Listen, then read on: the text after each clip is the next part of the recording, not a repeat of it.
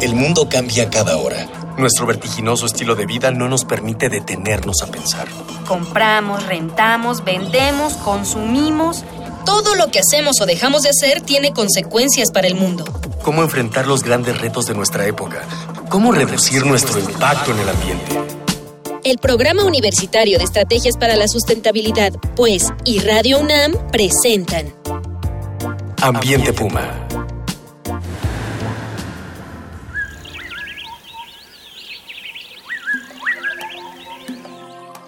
¿Qué tal? ¿Cómo estás? Soy Mireya Yaimas, directora del Programa Universitario de Estrategias para la Sustentabilidad de la UNAM, y como siempre le doy la más cordial bienvenida a este su programa Ambiente Puma. Voces, ideas y acciones sustentables. Pasada, eh, estuvimos platicando sobre los impactos del turismo eh, y sobre todo lo que significa esta actividad económica en la sociedad y en el ambiente, en particular en nuestro país. Y en particular hemos estado comentando sobre el tema del corredor turístico Cancún-Tulum. Para charlar con nosotros nos es muy grato tener nuevamente en cabina a la doctora en geografía Rosalía Camacho Lomelí, Lomelí perdón. Ella es integrante del programa universitario Universitario de Estrategias para la Sustentabilidad de la UNAM y se acaba de recibir del doctorado precisamente con una tesis sobre este tema. Bienvenida, Rosalía. Hola, Mirella. Hola a todos y todas. Pues eh, antes que nada, vamos, como siempre y es tradición en este programa, a escuchar las voces de las y los jóvenes universitarios, a quienes en esta ocasión les preguntamos a quién beneficia más el turismo. A los pobladores, a los visitantes, o sea, sea a los turistas o a los empresarios.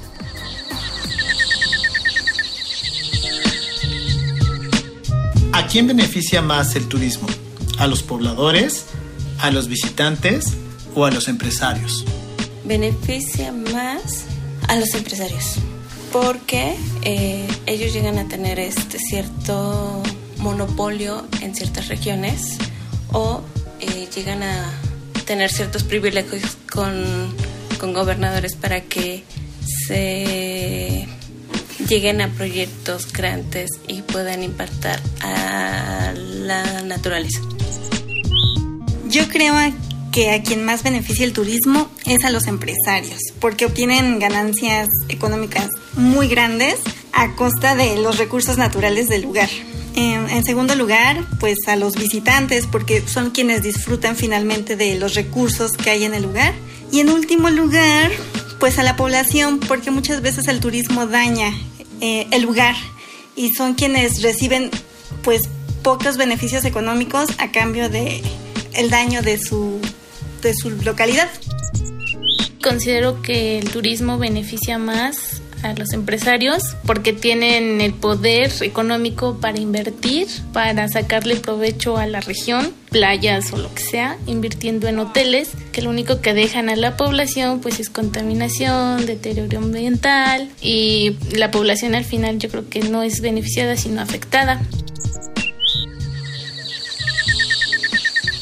Bueno, escuchamos las voces de las jóvenes, en este caso chicas universitarias, y la verdad es que coinciden eh, todas ellas en un tema que además coincidimos en la mesa también, y es esta idea del desarrollo en términos de pirámide invertida, ¿no? En donde muy poquitos se llevan los beneficios y los muchos se quedan con los perjuicios. El 1%, de los, ¿no? ¿no? De, estamos como en el mundo, ¿no? El 1% se lleva la ganancia y el resto tenemos que pelear por sobrevivir. ¿Qué opinas de estas respuestas, Rosalía?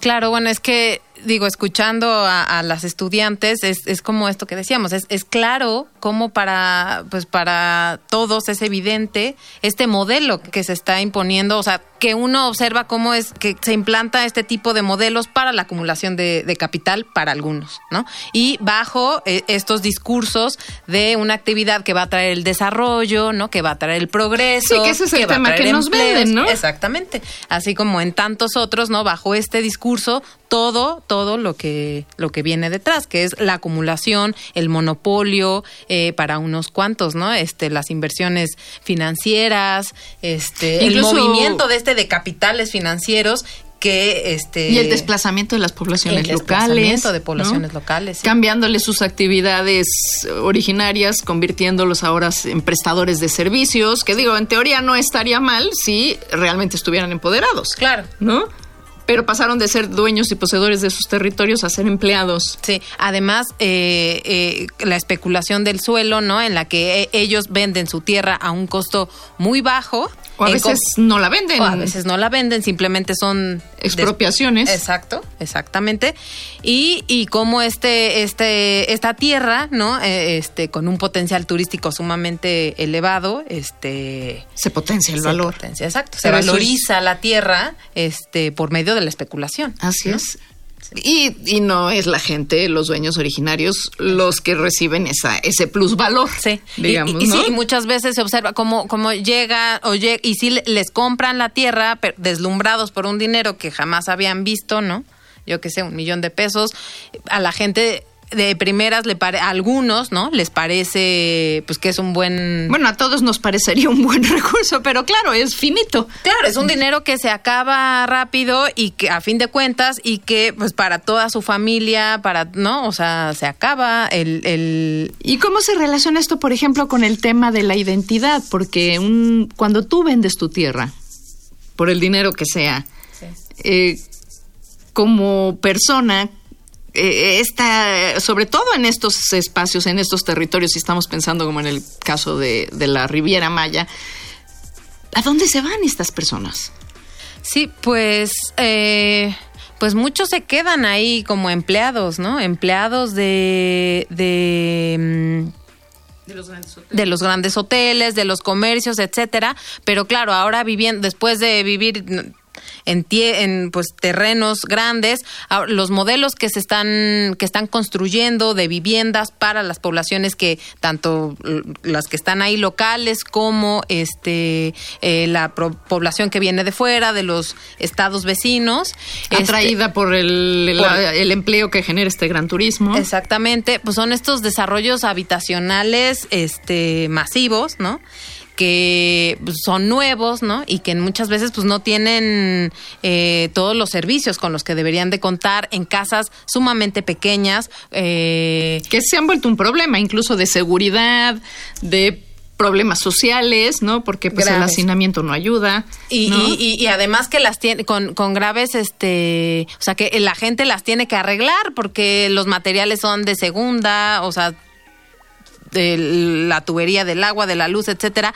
Muchas veces las personas los tienen que ir, este. Y esa es la cara que no vemos del turismo, ¿no? Exacto. O sea, nosotros llegamos y vemos el gran hotel, la gran avenida.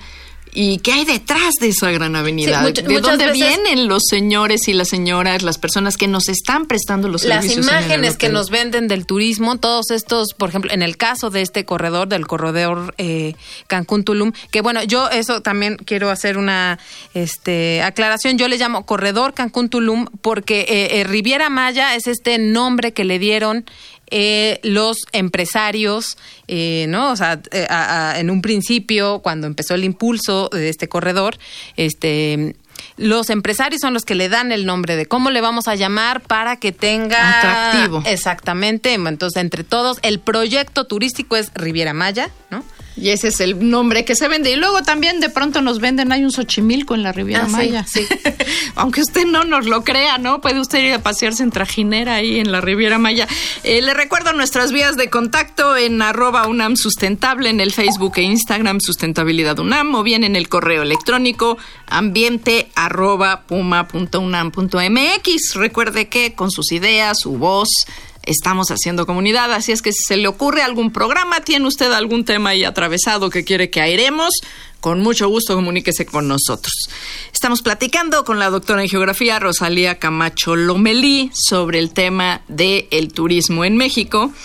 Y eh, cuéntanos cómo es este, o sea, las playas en México eran propiedad de la nación. Bueno, en teoría siguen siendo propiedad de la nación. ¿Qué está pasando? ¿Qué está ocurriendo con esta, estos grandes desarrollos sobre la línea de playa? ¿Y qué impacto tiene esto en la capacidad de las y los mexicanos de hacer un verdadero usufructo de las playas?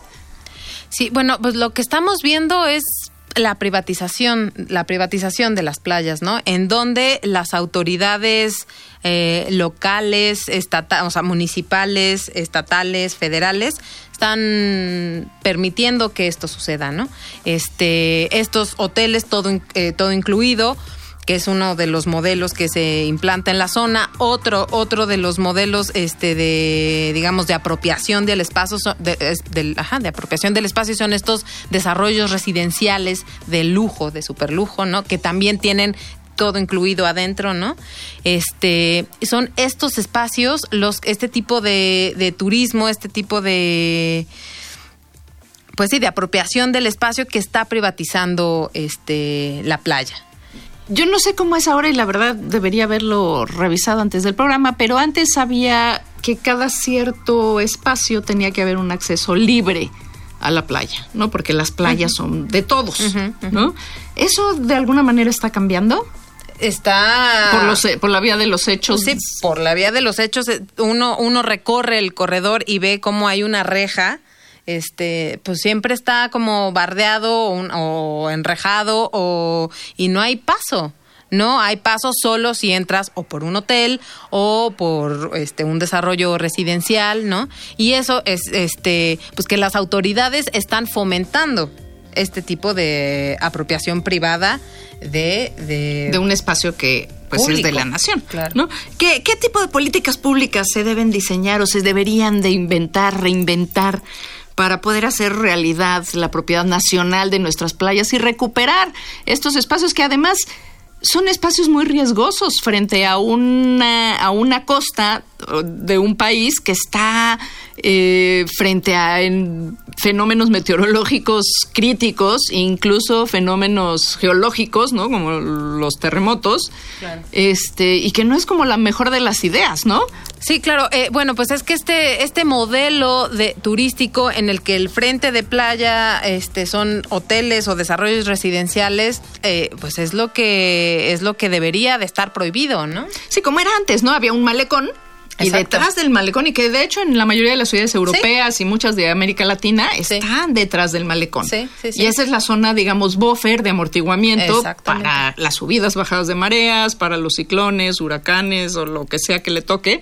¿No? Y que además permite que, bueno, que ese espacio sea del disfrute de todos de la colectividad. O sea, son, son varias eh, las razones por la, tanto ambientales como sociales, económicas, por las que esto no debería de ser el modelo que se esté impulsando como de turismo en, en, el país ni en ningún otro. Bueno, en el nuestro es como que el modelo que llegó para quedarse, desgraciadamente, y eventualmente pues estamos sufriendo las consecuencias como en Cancún, la pérdida de la playa, Baja este, California, Baja California, ¿no? Etcétera. Bueno, y como siempre, el tiempo, el tiempo, aquí me corretean en cabina, no hay pretexto, hemos llegado a la sección final de este programa. Rosalía, en esta sección le pedimos a todos nuestros invitados e invitadas a que en una sola frase nos digan a los que estamos en cabina y a todas las personas que nos están escuchando, ¿por qué no hay pretexto para que las playas sigan siendo para todos? Bueno, las playas, las playas, como, como había mencionado, eh, son para el disfrute de todos y todas. Este, pues no hay pretexto porque está en la Constitución, entre otras cosas, ¿verdad? Exacto. Exacto. ¿Por qué no hacemos valer la Constitución y nos quitamos de hacer valer las leyes que ya existen, ¿no? Exacto. Y bueno, así concluimos. No te preocupes, Rosalía. Esta es, es una sección en la que somos muy tramposos, a todo mundo lo metemos en problemas. Terminamos una emisión más de Ambiente Puma. Le agradezco a la doctora en Geografía Rosalia Camacho Lomelí, integrante del Programa Universitario de Estrategias para la Sustentabilidad, su presencia hoy aquí. Rosalia, muchísimas gracias. Gracias, Mirella. Esto, como siempre, una coproducción de Radio UNAM y el Programa Universitario de Estrategias para la Sustentabilidad con apoyo de la Dirección General de Divulgación de la Ciencia. En los controles y en la producción, Miguel Alvarado. En la investigación, sondeos e invitados, Dalia Ayala, Miguel Rivas y Cristian Barroso de nuestro equipo de Educación Ambiental y Comunicación y le invitamos a que sigamos domingo a domingo reuniendo voces e ideas aquí en De Ambiente Puma. Hasta la próxima. Una pequeña acción. Un cambio de actitud. Nuevos hábitos. Y nuevas formas de entender y relacionarnos con el mundo. Paso a paso. Aportamos un granito de arena. Para construirnos un futuro. El Programa Universitario de Estrategias para la Sustentabilidad, pues, y Radio UNAM presentaron Ambiente Puma.